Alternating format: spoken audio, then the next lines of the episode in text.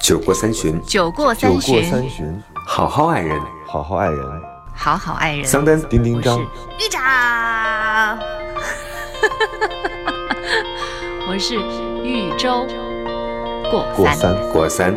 过三。Hello，大家好，这里是过三情感脱口秀，我是今天吃了早餐的丁丁张，现在精力比较充沛。大家好，我是桑丹，非常感谢大家一如既往支持过三。我们的目标就是一周一更。大家好，我是玉州，要求也没那么高。我要马上带着父母去那个游轮了。哦我现在昨天晚上我妈，我妈给我发微信问说，那那么多天都在船上啊？我说对。那有什么可看的呀？我说大海啊，你不是不是喜欢大海，但又没有跟大海这么亲密接触过吗？他自己我知道他，我我妈真的是我很了解的一个人，我就知道她自己内心特别担心船是不是安全。我说很安全，你放心。然后他后来一直在质疑这件事儿，我最后心一横，你知道我说了一句什么样的话吗？嗯，我说反正一家人在一起，好悲壮啊我！不知道。对 对呀、但是其实对于老老人来说，他们不就是想既想那个感受不一样的风景，嗯又又有各种各样的就是小的害怕嘛？对我不知道。我有一个我觉得你妈是跟他们会拍。而起，然后说臭小子居然说出这么不吉利的话，呸 呸呸！呸呸 呸！哎，丁丁张豫州，我有一个朋友啊，他们我发现这个。所有推带着父母去玩游轮的孩子，我都觉得他们是特别孝顺的孩子。但是呢，就是他们说服父母上船这件事儿，都和丁丁张一样，有一个相同的经历，基本上是有这么几个神回复啊。第一句话就是，都在船上会晕船吗？然后回答一般是放心，它很大，非常平稳，你就相当于在海上的一个酒店。然后第二个对第二个回答就变成第二个问题就变成妈妈就会问啊。这么多天住在一个酒店里，烦不烦啊？然后，嗯，有很多剧场，有很多可以玩的设备。很多餐厅二十四小时可以去吃。然后好，嗯到了第三件事，他就开始说，啊，像一个酒店那么多的船，那如果要是就那个沉船要是沉了，救生艇够不够啊？泰坦尼克号不就是因为救生艇不够，大家都淹死了吗？你知道这个就会马上陷入到这个啊，这个回答就是哦，你放心吧什么的，就你看用各种各样的方式，但最后基本上就是丁丁张这条回复，反正我们一家人在一起嘛。你知道，就是泰坦尼克号对于游轮的影响，就简直是在在我们这一代人所有的父母心目当中都留下阴影了。只要一提到游轮，就会想起泰坦尼克号那艘不沉所以的船我。我那天我那天在机场延误的时候，我就闲逛，我就买了那个晕船药，我自己就准备好了。我说随时他们如果晕船的话，就给他们贴一贴。就是我其实做好了很多准备，所以我现在我我有一点点担心我们会不会在船上相处的愉快。但是我觉得我作为团长，我一定要 hold 住这个家庭，然后从行程安排到饮食安排。到这个呃整个的情绪管理，我一定要做到团长的这个职责。我我先保证我自己，然后看反正看到时候发生什么好玩有趣的事儿。反正还有什么船上行程安排啊？反正船上的那个外卖不会迟到的，丁丁张，所以 你的情绪应该不会爆发。是对，我就说你在哪个甲板，我去找你，你不用给我送。对啊，他想去干别的事儿，想去救个人也没机会。那如果拌嘴怎么办？我就说嘛，我是尽那个团长的责任吧，就是你能力越大，呃，你见的世面越多，你应该成为那个最宽厚的人。那我岂不是内心最平静的人？嗯，我在好多好几年前，我给给我给过我爸妈他们两个人去游轮的一个机会，但是我没有陪他们去，哎，这样算不算不太好？挺好的，不算啊，你这种做法他们自己可以玩的更好。哦，这样哦，那太好了。嗯嗯，所以我觉得越是父母的提的问题越多，越应该带他们去看，就是他才能了解这件事情，之后再也不会问这样的问题了。而且之后别的父母上游轮的时候，你看你的父母就特别得意，就是对哎呀，我坐过那个很安全，不晕船，然后有很多好玩的，然后还有很多好吃的，然后你应该几点钟起来去看日出，他会有很多可讲。是因为人不就是基于自己的经验和体验嘛？我觉得好多时候你是无法靠想象去完成任何一件事儿的，所以我就鼓励他们多出去玩。我希望他们，我这次目的啊，一方面是因为好久没有一家人一起出去玩了。第二个呢，就是我特别希望他们能够建立起对旅行的这种好奇，因为我特别害怕他们天天，比如在公园玩啊、跳舞啊，就是他们也很开心，但是他们没有打开另外一个哎。我们上次不是说过了吗？你又不是你的父母，你怎么知道他们想要什么呀？那他们他们没准，就是所以他们没有体。验过嘛。对，我想让他们体验一下，他们也许对旅行就彻底，对对旅行就彻底的放弃了，就说哎呀，再也不要带我们出去玩了，好累，我们还是在家比较好。OK，那我之后我玩的时候，我也不会心里边有愧疚，啊，好像我自己把父母扔在了家里。那如果他们自己打开了这个这个维度的话，他们找到了新的乐趣，那我就给他们钱，让他们赶紧去环游世界趁着他们现在还能走得动，还能特别开心的去体验。我觉得这是一个一举三得的事儿。嗯挺好。你怎么等到现在才这样？哦，你你也是现在才空出来，才有时间啊？对我之前没有这种时间跟父母出去玩，我自己有点年假，恨不得全填补了自己。我确实很自私，但那个时候你真的没办法呀。是，嗯，好，还是一个孝顺儿子啊，嗯。那个好，我们赶紧把我们的时间也，我们从什么时候开始？我们的模式是前面将近十分钟闲聊，然后才不是闲聊，请朋友们相信，我们这个节目本身就是一个闲聊当中夹杂着一些信息量的节目。就是你这样想的时候，你就不会讨厌我们，觉得我们总是在叽叽喳喳说自己的事儿，就觉得我们节目全还挺是因为有价值。请大家相信，我们是因为自己的事儿才有了这个节目，对啊所以大家能够在一起听，然后陪伴这么多期，我觉得大家都挺好的。是我们得先满足了我们自己的，是吧？然后才能照顾到大家。好，今天呢，我们来看看这位朋友的留言。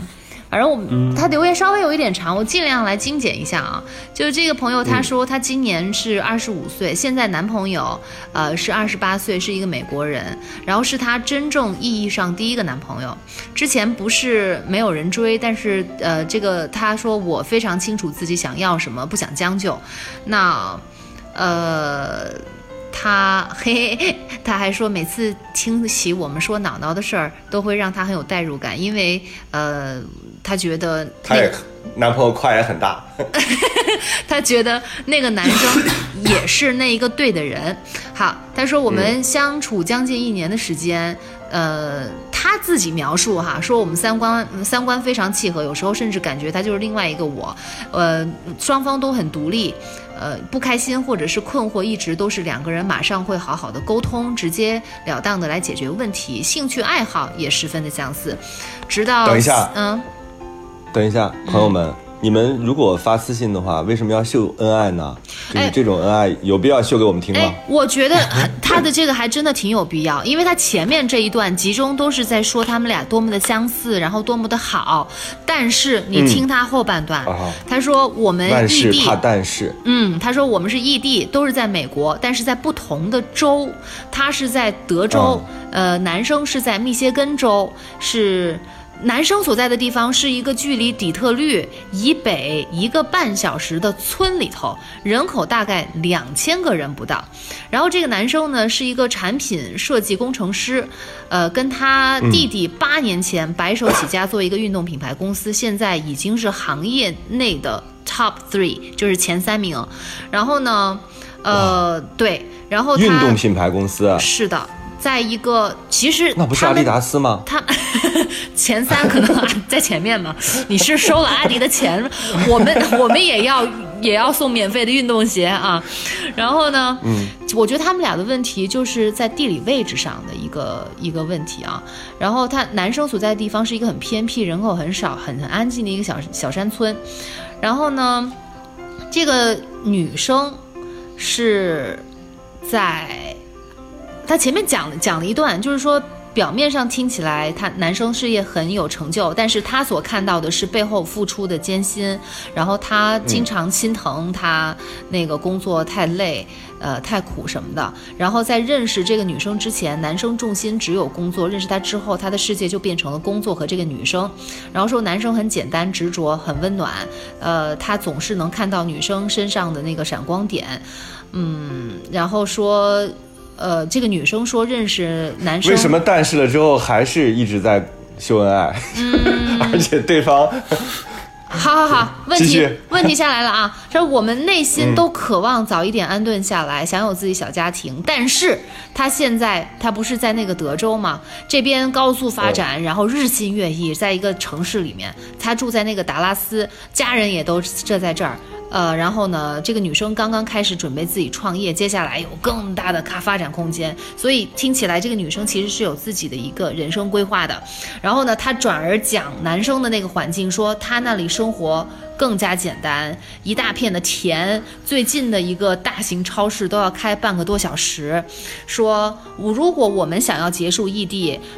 对方不可能到我这个城市里来，但是如果我到对方那儿去，因为大环境的原因，可能在那儿也不能实现他自己现在的呃那个想要达到的目前的生活质量。然后他说，男生思想很传统，觉得一个人一个房子就可以在那里过一辈子。但是我对未来的不确定性是充满期待的，我无法想象自己在那里生活。他觉得一在人口两千人的村子里头做什么都很迷茫，仿佛人生没一开始就一眼看到了头，而且又想到未来孩子的教育，比如说学校那里也不是很好，底特律也不是很安全。然后他们也交流过自己的这个想法，然后男生完全不能理解我为什么会觉得密歇根比不上德州，但是他知道这对我来说是很大的人生抉择，他也不会逼我做任何决定，巴拉巴拉巴拉。所以问题现在摆在面前了，后面还讲了很多，我就不一一赘述了。好，嗯嗯就是说不能住一个城市呗，是这意思吧？我觉得就，暂时无法在一起。对我我看到的男生是有什么不可抗力，不能去到他的那个州啊？他在那边创业呀、大哥。而且他在那边，而且那个就是他男生在密歇根州那边创业。那个男生他现在、嗯现在所在的那个地方，其实就是男生想要共度，就是想要度过余生的地方，他很满意。对你男生说了嘛，他一只要有一个人，然后有一个房子在那里就可以过一辈子子。对呀、但是女生是那个女生要在德州创业，丁一章听错了。他们俩都要创业，男生男生在那里已经经开始创业，哦对对哦对对对，已经安定下来了。所以听错了？我我问，哎，你们 你们俩 要不要先好好聊聊？我我是觉得，我为什么要把他前面就是讲他们就秀恩爱，丁一章觉得秀恩爱那一段要讲呢？我是觉得有的时候可能。就是前面给人的感觉好像他们的人生观、价值观以及对未来的规划好像非常的契合，但是我就觉得是真的契合吗？因为我看到后面那半段，我就我就觉得应该不是像他说样的说他说的那样那么的一致吧，因为看到后面看到现实，我觉得很明显，他们想要的生活是不一样的。他们对未来的规划也是不一样的。男生就是就是觉得在一个小的地方，然后呃有着自己的这一份事业，就就这样过一辈子就很好了。但那个女生，她人生还没完全打开，她有还有很多未完成的事业。那他们在这一个阶段，在不同步的这个阶段遇到了，他们怎么样去解决？怎么样去同保证步伐一致？这是一个很大的难题。嗯，所以不像他想的那样啊一致啊、心里想的不一致。对就是其实，就是其实谈恋爱的时候，很多时候我们对自我是有误解的，嗯所以我们的误解就是误以为对方是另外一个我。但是真正发生问题，比如说类似于这种我们两地分居，我们到底要去哪个地方，或者是说我们呃选择日后选择一种什么样的生活方式的时候，这个时候你才发现说，哦，原来三观不是。你喜欢吃香草味的冰激凌，我也喜欢，然后我们俩就是很好的伴侣了。就很多时候是小问题上，我们因为谈恋爱就是一个无限趋同的过程，就是我喜欢你，我愿意跟你相像，所以我们都在发现自己跟对方相像的部分，这样的话会让我们感觉到爱情很甜蜜。但是真正遇到问题的时候，对，就是可能会出现分歧。但是这个分歧呢，从我现在这个年纪啊，我我不知道这个女孩多大，25以我现在的年纪来说，我可以接受，就是我可以接受暂时的两地分居，只要你能确定你们俩是相爱的，就是我们不一定非得每天在一起，就是朝夕相处的恋爱固然是好的，但是不朝夕相处的恋爱也是一种模式。为什么非要说我立刻就要做决定，我要去你的山村里生活，还是你必须要做决定，放下你的产业？发现你的企业跟你弟弟绝交，然后你来到德州重新的发展，我觉得这都有点太操之过急了。而且，对于女孩来讲，她自己是不是创业能够成功，她创业的过程当中会不会产生新的改变，我们也不知道。嗯，就是如果现在你们俩感情坏了的话，我觉得你不用考虑任何，你们就分手就好了。但是你们俩如果感情是好的，那我们现在暂时不要确定那个是吧？啊，我因为。你自己喜欢守着那个房子和那个山村，我们俩就三观不合了，我们俩就不合适了。我觉得这有点太武断了，不是吗？嗯，我同意，我同意。而且我觉得好多事情吧，都不要特别着急去给一个结论。呃，包括我们说两个人未来有结果，是不是一定要一起生活在一栋房子里？嗯，包括其实在国内也是一样啊。我身边就有一些朋友，他们可能为了各自的事业发展，都已经是那种家有妻儿的那种，呃，家庭了，就传统的还要分开，对吧？对对对，他们可能为了各自事业发展，有些人可能选择去杭州了，但那是他们愿意的吗？哦，那一定是愿意的呀。那他他他们他不得不经过商量的嘛，对吧？前提是不得不，但是后边是愿意的。对对对对，那应该还是被迫不得不做出的决定。嗯呃。但是生活当中不是有这么多有很多被迫的事情啊，我们不一定非得就是所有的东西都完全按照我们的想法，而且我也不同意。之前我就知道玉州的观点是什么，因为我太了解他了，他肯定会说恋爱是什么？恋爱是想着想方设法的在一起，而不是说安居两地，然后大家心里有彼此就好了。不。我觉得恋爱其实有很多种模式的，不一定非得耳鬓厮磨，然后我们天天天天都要见面。我觉得不一定是那样的，它有很多种模式。对对对，这当然因人而异了。但是他们俩内心是渴望早点安顿下来，有自己的小家庭，所以他们是愿意在一起的。只是说现在这种状态，所以我觉得丁丁章说的好像也挺对。他们现在目前说好了，先给对方一年的时间好好成长，一起为未来努力。同时也给他一点时间去想一想，所以我觉得他们应该就确实像你们说的那样，不要就在你不知道该做什么决定的时候，就先暂不做决定，是吧？就给他一点时间。对而且创业这件事儿真的是一个未知数。也许女孩创业创着创着就说：“哎呀，我还不如去小山村呢。”然后 立刻打包行李回了小山村，也挺好啊。嗯，但至少那个时候他是甘心的。是是自愿，而且我觉得男孩男孩有自己的想法，大家千万不要觉得，哎，对方如果有任何跟我想法不同的，就是不爱我了。我觉得不是啊，他也很开诚布公的在讲我的想法是什么，我的爱好是什么，我为什么喜欢这里，为什么我会觉得满足。我觉得这是一个非常坦率而且真诚的人啊。嗯嗯嗯。好，这个问题就这么简单的解决美国没有高铁吗？美国高铁，美国。好像美国的高铁。好像还真的没有咱中国牛这么好，但是他们自驾还是挺好的，挺好的呀。对，公路高速公路都是免费的，嗯，但自驾是太辛苦了。嗯。嗯，但是也其实，我我周末夫妻一个办法，周末夫妻不是很好吗？周末夫妻我觉得挺好的，就是日常我们在忙碌，你这一看就是还没有没有成夫妻的人。夫妻必须要住在一起或者同睡一张床吗？我也见过很多夫妻就是两张床啊，而且两个房间。呃，因为完全不能接受是吗？周周的想法是二十四小时都要粘在一起。不，我我也不是说二十四小时，我是觉得感觉啊，因为我比较传统，就是家得要有一个家的样子嘛。家不就是一个房屋下面住着自己的人吗？那不就是还是应该要住同住在一个屋檐下吗？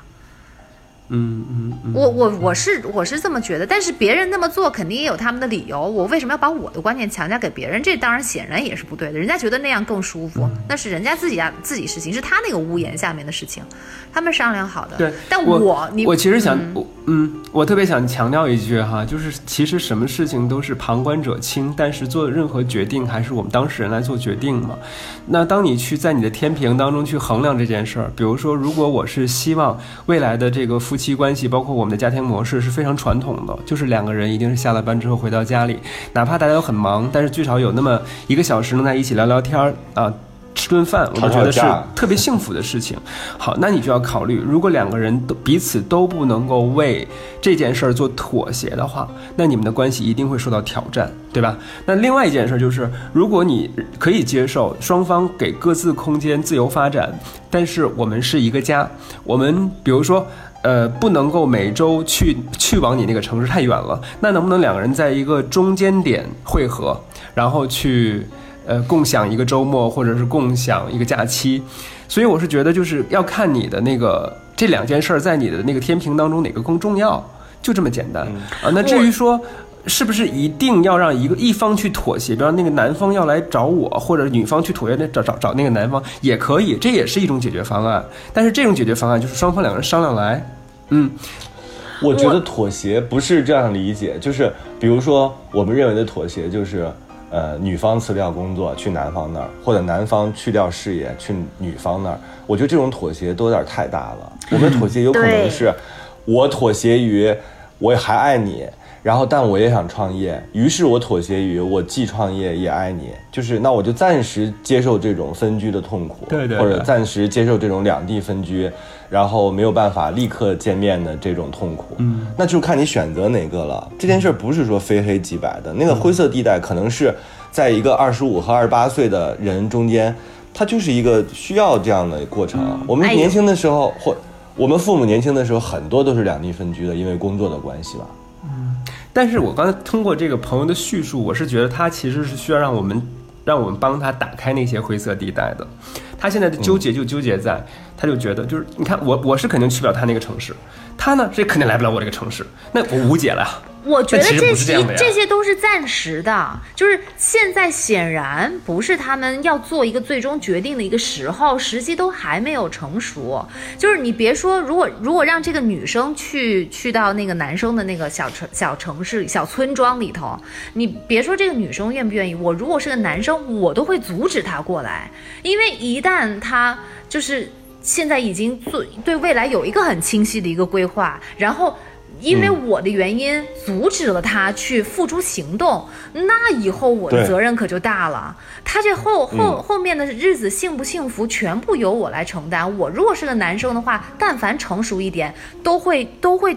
阻止他过来，让他先在那边过好自己生活，完成自己未完成的世界事情。然后我我觉得就是前面你们说的那个周末夫妻或什么的，我我是说，就是我不是说一定要在一起二十四小时在一起，不能在一起，你们就不是真正的爱。但我我我是觉得，确实现实生活当中有一些事情让我们呃迫于现实的那些压力，让我们不得不可能要有分开的时候。但是我觉得这种东西，我只能让它是一种暂时的，只是一个。权宜之计，最终我们还是要在一起。我们可能可能为了那个目标，现在不得不分开一阵子，但是我们的目的是要为了以后能够再住在同一个屋檐下，这才是我觉得是是真的。但如果两个人都很享受分开，然后觉得现在可以分着分着住，以后也可以分着住，然后什么时候住一块，到时候再说吧。这显然在我的这个观念里头。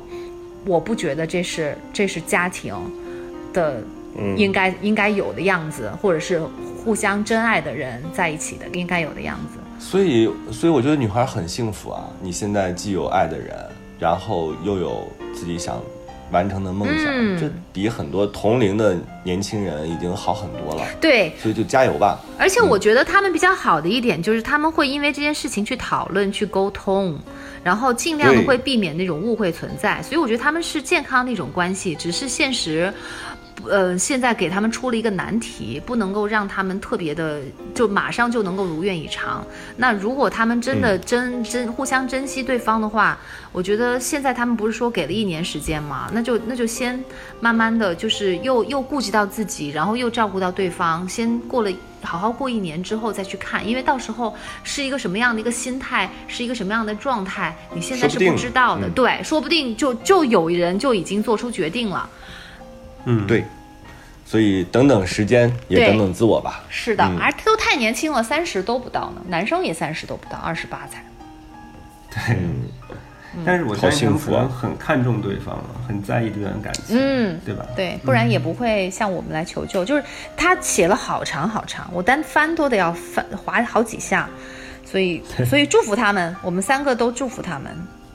对，嗯，后来他们在纽所以去美纽约，定我们去美国的时候，去美国的时候记得接待我们啊。哎，他们可以，他们在两个州都可以接待我们，一个是德州，一个是密歇根州，对吧？两个州，呃，密歇根州是不是玉米是特产啊？好像是。我还真不知道。嗯嗯，好吧，我们这边也有一个问题，呃，应该是一个女生啊，她说我和一个男同事，我们之间的关系呢是特别特别铁的，突然前天他就不理我了，我以为呢是他最近工作压力比较大，我已经没有敢去搭话他。周周，你都是用这种方式来解决问题的是吧？然后快递小哥没有来，没有把咖啡送到，然后你就去跑到他们店里亲他，是吧？案例听着有点熟啊，然后呢，接着呢，好，就就没。敢上去搭话打扰他嘛，就想着第二天呢，他可能就和好了。呃，结果呢，今天呢，他果然他的状态好了，他整个人的状态都好了啊，他跟所有的人都说话，唯独把我当空气不理我。他本人呢是一个吃货啊，那我早上呢就专门的给他送了一个吃的东西给他，想要破冰，结果呢他摇了个头，也没跟我说话。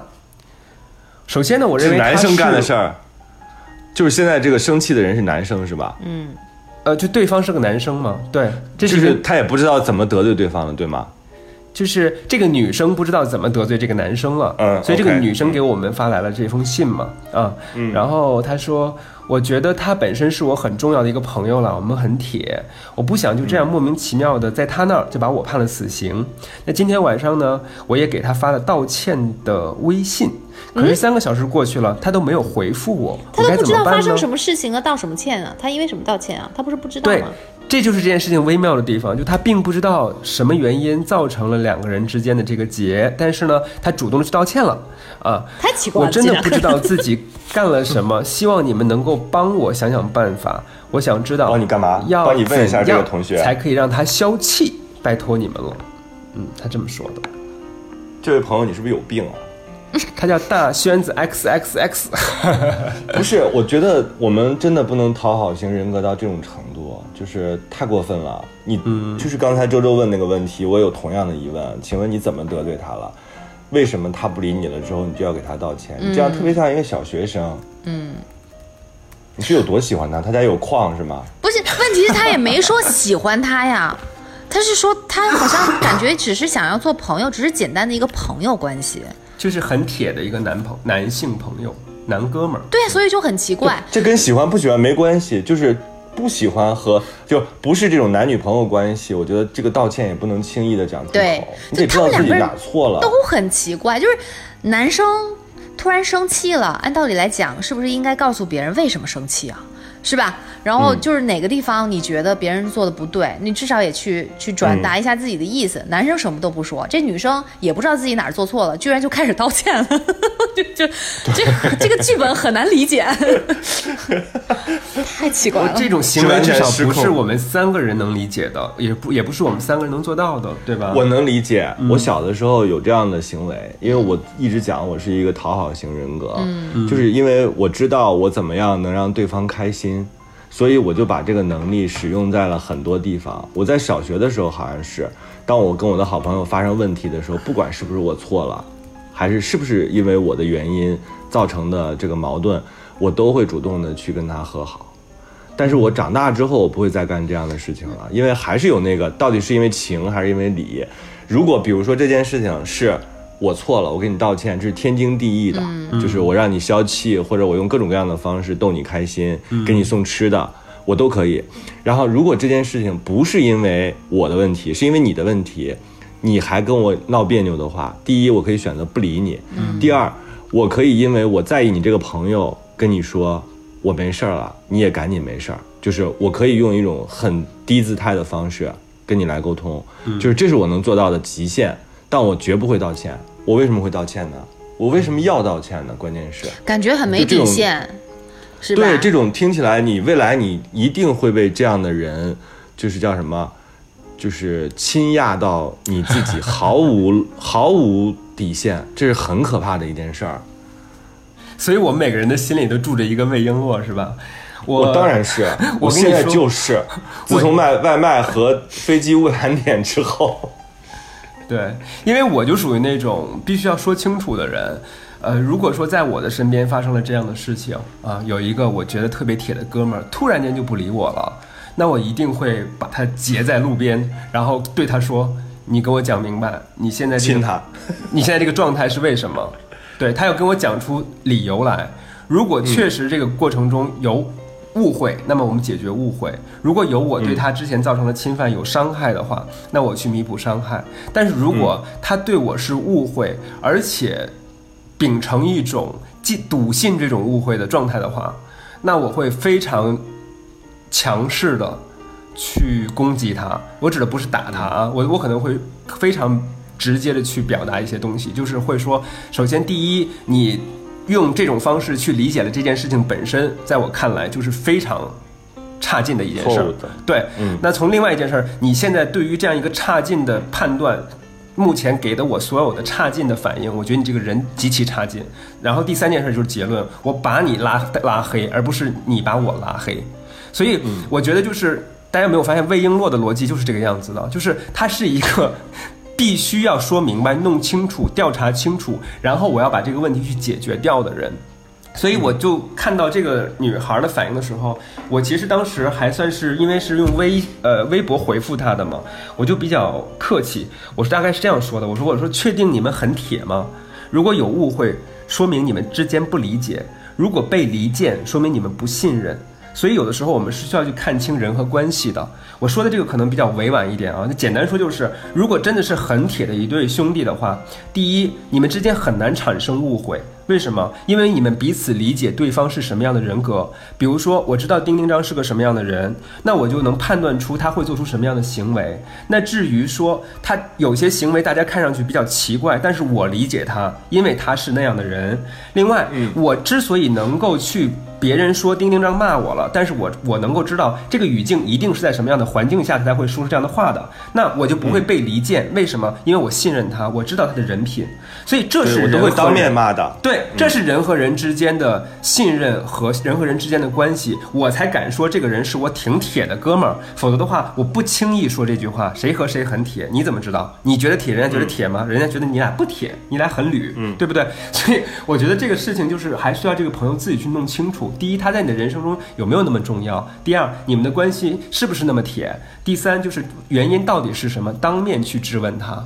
而你没有错，你有什么错呀？平白无故他不理你了，你还想去那个弥合这段关系，你你错在哪儿了？我觉得你非常有正当和足够的勇气，应该去做这件事情，当面问。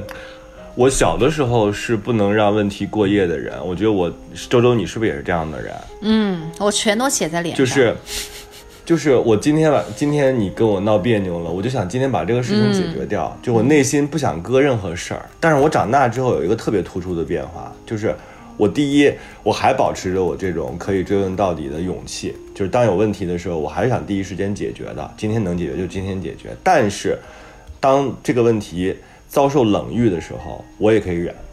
就是甚至都不是忍，我就先把它放一放，因为很多时候确实你很难立刻得到答案，那你就观察、忍耐，然后你就想这个问题可以今天不解决，那就别解决，毕竟有的时候人和人之间的关系就是很微妙，也许突然间他发现他喜欢你，也说不定，就是他突然间发现哇，原来我这么爱他，这当然不可能，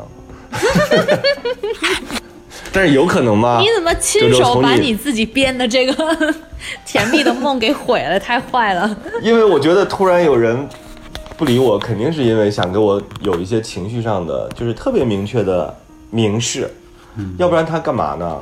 对吧？他可能觉得我不能再跟你说话了，我再跟你说话，再说一下我就要亲你，我就要跟你，我就我就要在墙上，哎，那叫什么？壁咚你，就是我有很多冲动，所以我在这个时候我不能我压抑自己的情感，哇，觉得还挺棒的，这个肯定是这样的，那个男生已经深深的爱上这个女生，不能够自拔。然后自从意识到自己其实跟他不想只是做普通的朋友，而是深深的爱上他之后，就不能够直视他，不能再也不能够跟他面对面的说任何一句话，不然自己的那个内心就会完全被自己给出卖了，就不知道或者有一天他朋友都做不成，一定是这样。对，他在昨天突然间发现你们是亲兄妹，然后但是他又已经爱上他了，怎么办？对，所以这个时候必须要及时的制止这段情感的再再次的发展。所以而这一切对方又都不知道，只对方都深深蒙蒙在鼓里头，只有自己才知道，他默默的忍受着这痛苦的一切的一切。这种这种痛苦，他即便收到你的道歉短信，他有那么多想跟你说的话，他想打一万个字给你，但他最后没有回。对，就是他本来特别特别喜欢你们的，爱的痛苦和折磨。对，结果发现两两家是世仇，对吧？嗯，就是罗密欧和朱丽叶，男孩决定挥剑斩情丝，对你视若无物。对，即便他是个吃货，他也可以不吃你的早餐。你想想，只有经过多大的忍耐才能够完成？所以就这个东西一定要用比较戏剧的那种不真实的剧本编才能编得下去，然后用常理的话根本就解释不通，对不对？所以对，而且是那种极傻的戏剧，就是完全可以想象到后边会怎么发展的戏剧。但是我觉得还有一个方法，就是，呃，当别人不理我们的时候，你也不理他不理对方。对对，我们试一下。不是小时候老玩那种吗？我也不知道，嗯男孩好像老是这样的，你追我，我跑，然后突然间我反过来开始追你的时候，你又开始跑，就是为了消耗足够的精力，就是那种小猫小狗的爱对，也没准是这样的。你跑我追试一试呗。这还是个挺好玩的，就是因为人和人之间，我觉得如果过于佛系的话，其实是情绪大家倒是都很稳定，但是他就没有意思嘛，无聊嘛。也许他用这样的方式提醒你，我在呢啊。不是你要无聊，你去看宫斗剧去呀、你在自己生活中搞那么戏剧干嘛呀？如果我是一个男孩不理这个女孩的话，我肯定是因为他跟其他男孩说话了。你几岁呀、你？我四十多岁，一个年近五旬的老翁说，对呀、怎么还会说出这样的话来？我会，我嫉妒，嫉妒使人发狂，这一定是小学里面才会发生的呀。我才不会吃你的早餐。你跟桑丹玩去啊，宇宙。我就这样吧，这样就可以不理你了，就是这样的原因。然后我跟桑丹手拉手跳着走开了。真的，你说为什么我们会接到这样的听众来信？不我觉得是情感还是挺不，挺在意的。是因为我们的信息量有点少啊。我觉得咱们就是这一期就说到这儿，然后等他再给我们回复，然后给我们解释，不是你们误会的那个样子，然后怎么怎么怎么对啊？对，再打打脸吧。我们希望这件事儿是打脸的。最后女主角发生发现了真相，是因为她吃了她的午饭，就是让对方没得可吃，所以对方很生气。就这么简单的一个事情。，这是有可能的啊。嗯，如果对方是一个吃货的对话，，在我们知道更多信息之前，我们能够肯定的是，这个女生绝对不能够在完全不知情的情况下 随便的去道歉，对不对？对这这个太没立场了。嗯，嗯。而且而且我觉得友情这件事情跟爱情也差不多，嗯就是我们很多时候我们需要悉心维护的，或者是我们认为非常坚固的，未必是我们想象中的样子。对，就是我小的时候一直有一个迷思，我不知道你们有没有，就是比如说我跟玉州，我对玉州是一百分，就是我觉得他是我一百分的朋友，我可以把我所有的心事讲给他听，但是玉州对我是不是一百分呢？我觉得我不知道，一百二十我经常会，这样想，嗯。一百二十分。两百五十分，不知知道，就没没准我是为了另外一个人接近你，套取你的任何八卦，然后我扭头就跟别的人去分享，然后就就笑话对丁丁张。其实你喜欢的是皮卡，对吧？你只是为了去接近皮卡。哎，我这边有一些朋友还专门为这件事儿留言了啊。有个叫恩少年锦时的就说，人喜欢去神圣化一段关系，好像它在我们的生活中有特别的意义，这样呢反而会变得特别的执着，这就是痛苦的来源呐。还有一个叫，呃，这个是一零二七，他说说句冷漠的，你在乎的是不是有点多呢？也许人家不这么认为吧。后面是省略号。所以我自己在想啊，就是，嗯，我们有的时候经常想让我们自己扮演一个无错的朋友，就是我对待朋友都是正确的，我对待朋友都是友善的，对待他们都是无微不至的，永远是付出的但有的时候，嗯我们是不是可以做一个可以犯错的、耍赖的？因为这才是朋友的意义啊。对啊，如果在朋友这儿完全是一个正确的人，我其实首先第一我无法做到完全正确，第二我有的时候是需要耍一些小性子的，就像前几天我一个朋友他，嗯。就是我觉得我也挺对不起他的，他就在特别关心的问我说：“你剧本写的怎么样了？”我当时说了一句话，我现在都很后悔，因为我记得他当时脸上的表情，他有点挂不住了。我说：“不要再问我这样的问题。”我说：“我写完了之后，我第一时间都会告诉。”从那之后，他再也没有问过我剧本的情况，因为我当时是一个特别烦躁的状态，嗯就是，呃，我当时我内心后来我道歉了，我说对不起，哦我就是不想被人追问这个事儿，因为他会让我觉得很焦虑或者很恐慌。我说我写好了，我会告诉你们的。他也接受了，但是我内心知道，我那会儿的时候是一种耍无赖的状况，因为对方是关心你啊，嗯，对方不是恶意的去让说催你，或者是怎么用一种什么样的方式来挑衅你，不是这样的。对，所以我觉得我为我当时的那个行为感到抱歉，但是我后来又想，我其实是没有办法做到完全无错的，我有的时候可能会犯错。嗯朋友的价值就是你能理解我的犯错，你也能珍惜我的懊悔，还有我的抱歉。嗯，就是我，我是一个从来不会在朋友面前掩藏真我的人，我就是一个，我希望我自己站在有道理的这边，但偶尔的时候我没有道理，他们也能够接受。我觉得这这才是正常的关系，是我们彼此通融的、彼此了解的，也能彼此就是把那个对方的那个东西吸收消化掉。这才我觉得这才真实嘛正常的。这个特别像，就特别像你跟小狗在一起嘛。比如说你去，本来想爱抚它，结果你正要摸它的时候，它突然间哦。冲过来要去 咬你一口的样子，很凶。对对，那这个时候你说什么？你你你你现在就把这小狗一脚踢死吗？一定不会，因为它是你的宠物嘛，你太爱它了，对吧？那你就会觉得哦，你为什么会这样？但是朋友的就是就是会有这种反应，就是哦，你为什么会这样？那你现在一定对是有什么样的压力，或者有什么样的心事？那这个时候我先让你冷静，等到你那个开心一点或状态好一点的时候，我们再慢慢去聊后面的事情。是的，这就是朋友，因为他理解你，他知道你是他的宠物，你是那条小狗，对吧？但是如果说 你你他他要咬你，然后你抛你就想把他踹死，那肯定你就不是朋友，这怎么会是朋友呢？对不对？嗯所以留一点时间吧，给自己也给对方。有的时候还真的不能就是追问的。哎，我之前写过一句话，我觉得挺金句的，就是，嗯、成年人学会的最大的，也不是最大，成年人学会的事情就是不要追问，就是很多事情可能有的时候就是需要你暂停一下的，那你就顺势而为嘛，暂停一下看看，看看后边是一个什么样的发展。然后我们也希望，呃，你能给我们多补充一些信息，满足一下我们的好奇，看看你们是不是真的亲的兄妹，或者他对你真的有情感的发生。嗯嗯，好吧，希望这个故事有后续。对。然后包括今天我还说了一句嘛，我说人人心里都住着一个魏璎珞，但是魏璎珞也是在长大的。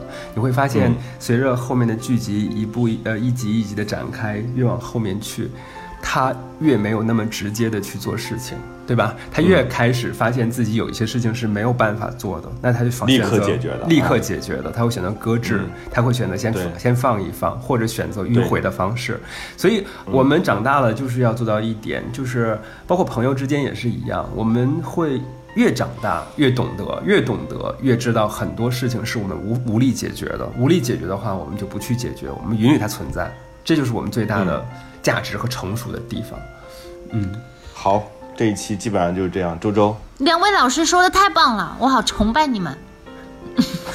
你就跟桑丹拉手去吧，我生你的气了。桑丹没有给我打八块钱，上一期的时候没有打啊。啊，一会儿我打好吗？然后你们来抢一下，我希望周周抢大的好吗？好，我总得下次你让我发的们收到红包的钱抢回来吧，才值嘛。对，下次你们受委屈的时候，你们也可以找我，好吗？好的我也给你们发红包。那就那就不是你一定会伺机报复的，丁丁张。你 那必须是八十八。当然会。好吧，谢谢大家收听这一期的过三，可以在微博上找到我们三个。嗯，我是丁丁张。我是桑丹，我的微博叫桑丹 Daniel。嗯我的大家可以搜索“比喻的喻小船”那个“周”豫州两个字，然后，嗯，那个，反正有什么问题找我们三个任何一个都可以。我们觉得就是想要嚼的这个故事的话，一定会在节目当中给大家有反应的。对，嗯，谢谢大家的信任关注，还有谢对。谢谢大家酒一直以来过三巡。的收听。我们酒会过三巡。坚持每周一好好爱人，好好爱人。好好爱人，桑丹、丁丁张、豫州过过三、过三。